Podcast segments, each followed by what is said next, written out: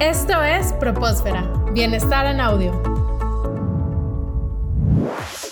Los líderes positivos de hoy y mañana. Bitácora de viaje, solo aquí en Propósfera trabajando en una empresa internacional, trabajando con eh, estos estudios, nos gustaría saber que en este mundo tan conectado, ¿cómo puede un joven estar a la altura de estos retos que presentan las empresas internacionales? Es decir, ¿qué necesita saber? ¿Qué necesita tener en su, en su mochila de herramientas? ¿O qué oportunidades ves para que los egresados y, o futuros egresados puedan lograr resolver estos retos de las empresas globales? Mira, depende mucho obviamente el, el área a la que vayan a llegar. O sea, hay gente que tiene que dominar estos sistemas y todas estas cosas así que a mí me hablan en chino con eso. Este, pero sin duda alguna el inglés, eso es clave. O sea, eso es innegable. hoy, hoy ver a gente en puestos gerenciales, en puestos directivos, que los pones a hablar inglés y como que se les traba la lengua, o sea, y no se saben explicar y en vez de decir he, dicen she, híjole, dices...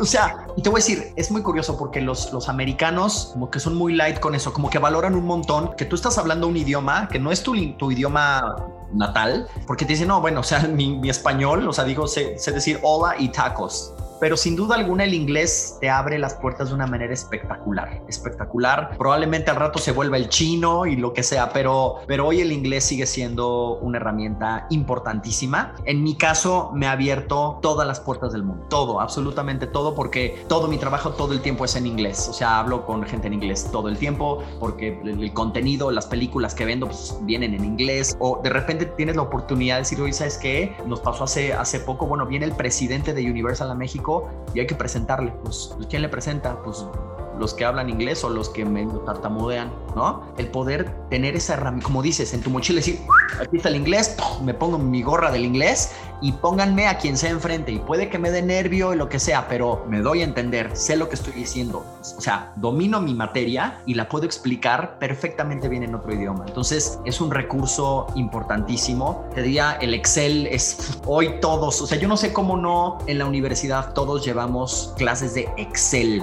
así, tal cual de veras, para ver presupuestos. O sea, yo no me meto a temas financieros muy complicados, pero sí manejas un presupuesto. Manejas un, oye, pues cuánto vamos a hacer, ¿Cuánto, entró el dinero, no entró el dinero, cuánta lana tengo para gastar, dónde está mi retorno de inversión, en fin. Entonces creo que el, dominar Excel, el dominar estas herramientas que, que, ya es raro que te encuentres a alguien que no lo haga, pero pues sabemos unos que cuando empezamos no teníamos mucha idea, ¿no? Y hoy ves que es un tema de mucha competencia. Y te diría, digo, dependiendo del área es el tipo de herramientas, ¿no? Que necesitas, pero la herramienta, yo te diría la que a mí me ha ayudado a abrir un montón de puertas, a generar relaciones a largo plazo, laborales que después se convirtieron en amistades y lo que me ha permitido ir a avanzar es la empatía. Hay que aprender a ser empáticos, hay que aprender a entender lo que quiere el de enfrente, porque una cosa es lo que tú quieres vender y otra cosa es lo que él necesita comprar.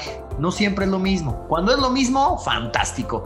Yo como naranja, claro, no batallas. un jugo de naranja, ya estuvo, pero, pero no siempre es así. Y afortunadamente, si estás en una compañía, como es mi caso, que tienes diferentes marcas, diferentes personajes, de, ah, bueno, pues tengo los Minions, o tengo a Jurassic World, o tengo a los Trolls, o tengo a Volver al Futuro, o tengo a lo que sea. Entonces tienes diferentes herramientas, tienes diferentes cosas que presentar, pero si tú no eres empático, y no nada más empático en cuanto a, ay, que me caiga bien y tenemos, no empático en, en cuanto a, a saber escuchar, a sentarte y entender lo que quiere el de enfrente, a conectar con la gente y que digan, este compadre sí me entendió. Y tal vez lo que llevabas ese día no tiene nada que ver con lo que él necesita. Pues le das la vuelta, ves cómo le dices, dame dos semanas y regreso con algo, pero porque te dedicaste a escuchar, porque te dedicaste a generar esta, esta empatía.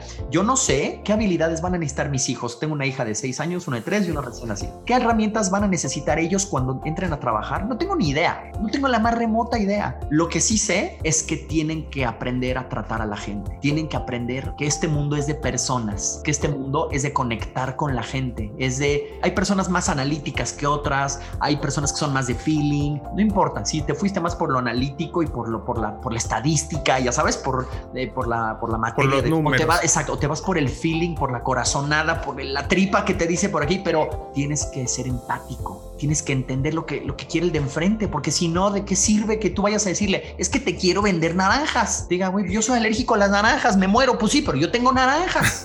Creo que el, el tema de, de, desarrollar esa, esa empatía no nada más quiere decir empatía cuando los otros te necesitan, cuando tú necesitas a los otros. O sea, otra vez, cuando vas a ir a pedir un trabajo, te metiste a ver esa empresa qué hace, qué están haciendo, qué productos van a lanzar o qué marcas tienen, o qué, o sea, sé empático con eso, ábrete para entender con quién vas a ir a sentarte a platicar, porque si vas a ir a una entrevista a Coca-Cola y le vas a decir que las bebidas con gas es veneno, pues es una muy mala idea, ¿no? O si te sientas con el entrevistador y te preguntas sobre la empresa y dices textualmente lo que viene en la página web nada más es como que ahí te quedaste, ¿no? En el home de la página web. Exacto, o sea, tienes que ir más a fondo, tienes que ir más a detalle. Otra vez, tienes que ser empático. Creo que hay una regla que yo creo que nos han dicho a todos cuando éramos chiquitos, cuando nuestra mamá nos apeaba cuando hacíamos algo y era, no le hagas a los demás lo que no te gusta que te hagan a ti. Y eso aplica en, en el lado, no con el no, sino en el lado positivo de, sé con los demás como quieres que sean contigo. Entonces, si tú quieres que la gente se interese en ti, interésate por los demás.